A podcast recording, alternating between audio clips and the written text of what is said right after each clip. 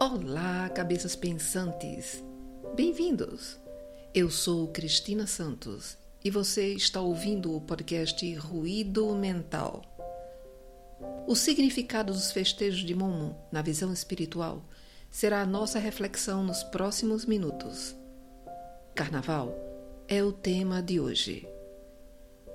Texto inspirado na mensagem de Emmanuel, através da psicografia de Francisco Cândido Xavier, em julho de 1939. O podcast Ruído Mental está no ar. Nenhum espírito equilibrado, em face do bom senso, que deve presidir a existência das criaturas, pode fazer apologia da loucura generalizada que adormece as consciências nas festas carnavalescas. É lamentável que, na época atual, quando os conhecimentos novos felicitam a mentalidade humana, fornecendo-lhes a chave maravilhosa dos seus elevados destinos, descerrando-lhes as belezas e os objetivos sagrados da vida, se verifiquem excessos dessa natureza, que se pavoneiam com o título de civilização.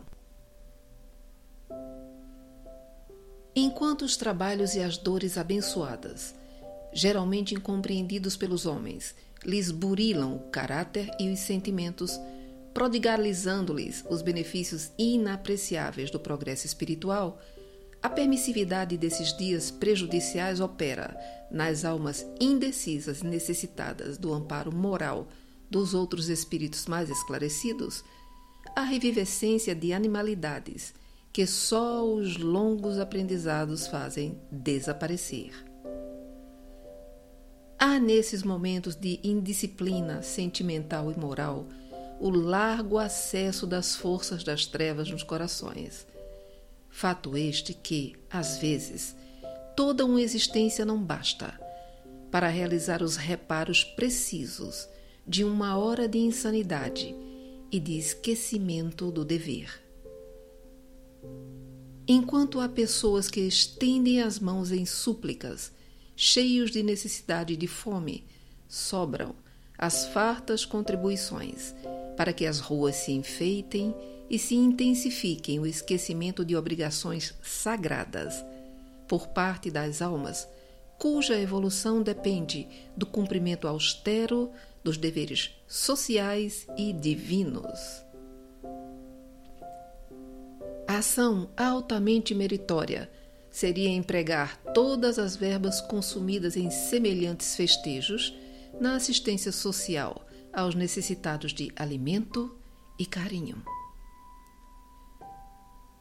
Ao lado dos mascarados da pseudo-alegria, passam os doentes, os desabrigados, as crianças abandonadas, as mães aflitas e os desempregados.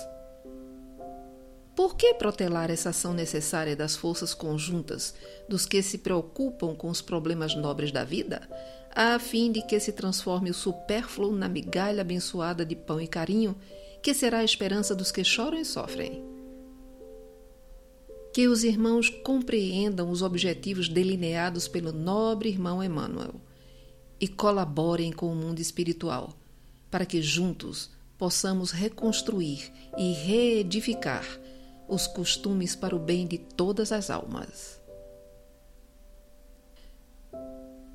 É incontestável que a sociedade pode, com seu livre arbítrio coletivo, exibir excessos e luxos nababescos.